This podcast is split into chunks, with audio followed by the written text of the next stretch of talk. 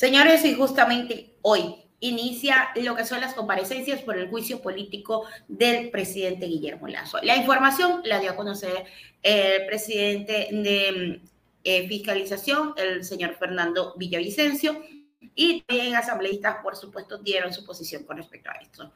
La asambleísta de la bancada de la UNES, Gisela Garzón, dijo que en pocas palabras hay un presidente caído. Sin embargo, ya hay rumores que no se van a dar todos los votos en la Asamblea Nacional porque resulta ser que como cosa rara se están vendiendo y otros están comprando. Así que vamos con el detalle de esta información. De fiscalización anunció que desde este martes comienza la comparecencia del trámite de sanción del juicio político del presidente Guillermo Lazo desde las 15 horas 30 minutos. Comparecerán Luis Verde Soto, Hugo Aguilar, Anderson Bosán y Fabián Pozo. 109 pruebas de oficio, 13 pruebas de cargo y 37 pruebas de descargo. En estos 10 días va a haber sesiones plenarias, ¿cómo va a ser?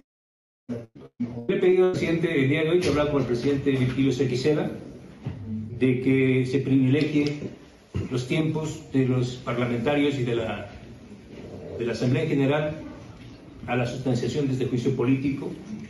Hemos acordado de que el día de mañana, a partir de las 15 horas con 30, eh, nos tomamos toda la tarde hasta la hora que sea de la noche para las primeras cuatro comparecencias.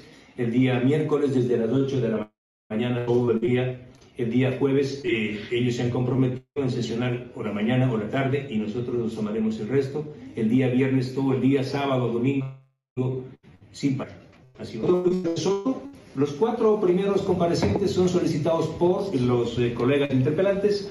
Repito, Soto, el ex gerente de Petroecuador, Hugo Aguiar, el señor Anderson Boscan del eh, portal La Posta, y el doctor Fabián Pozo Neira, ex secretario jurídico de la presidencia. Cuatro solicitados por los colegas corporeales. 15 horas con 30 minutos del día de mañana. Por su parte, el asambleísta Alejandro Caramó que la bancada izquierda democrática analizará las pruebas de descargo del presidente Guillermo Lazo para definir los votos sobre la destitución y censura en el juicio político. Ya era hora pues que empiece a, decurrir los plazos, los tiempos, ya dejemos estos de inventos por parte del presidente de la Comisión de Fiscalización. Por ahí decía que se tiene que aplicar el COGEP tres días más. Seguimos con la pérdida de tiempo. Con la comisión multipartidista se perdió 40, 45 días.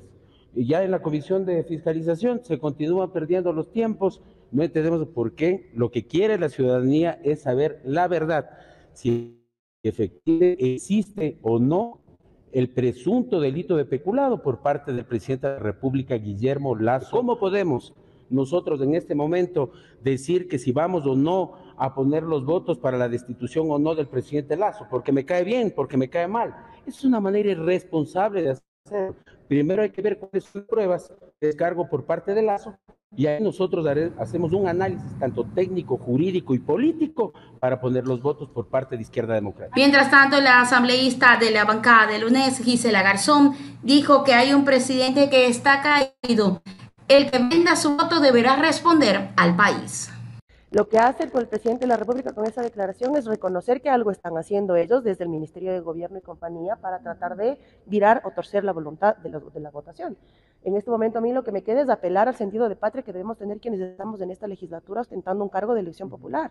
Y este sentido de patria implica que un presidente está caído, que un presidente no tiene la aceptación popular y que como institución también en esa baja de aceptación popular tenemos que tomar una decisión histórica. De allí que eh, cada quien eh, que venda su voto, pues que le responda al país. Lo, que yo sí puedo asegurar es que en mi bancada eso no pasa. Pero hay compra y venta de cosas. ¿Qué le lleva a firmar Recordarán ustedes que cuando eh, empezaron a cuestionar el informe de la Comisión Ocasional, yo mismo les dije, no quiero creer que no han leído el informe que están cotizando los votos al alza. Porque lamentablemente la historia del hombre del maletín, quienes son periodistas legislativos además lo saben, no es de ahora. Digamos, eso pasa. El problema aquí es quién crece y quién acepta. Y al menos yo creería que en este momento de desesperación el gobierno quizás está en condición de ofrecer lo poco que queda. Digo quizás, no estoy asegurando que así sea hay que llamar la atención entonces de los legisladores que se prestan a eso. Puedo yo, vuelvo y digo, ratificar que en mi bancada eso no va a pasar y que esperar y nuevamente apelar a un sentido de patria de, los, de los y las legisladoras en que es un momento para ponerle precio cuando la vida de las personas esté en ¿Pasa lo del hombre del maletín entonces? ¿Está pasando en este momento? ¿Se, se escucha? ¿Se sabe? Ha pasado antes, ¿no?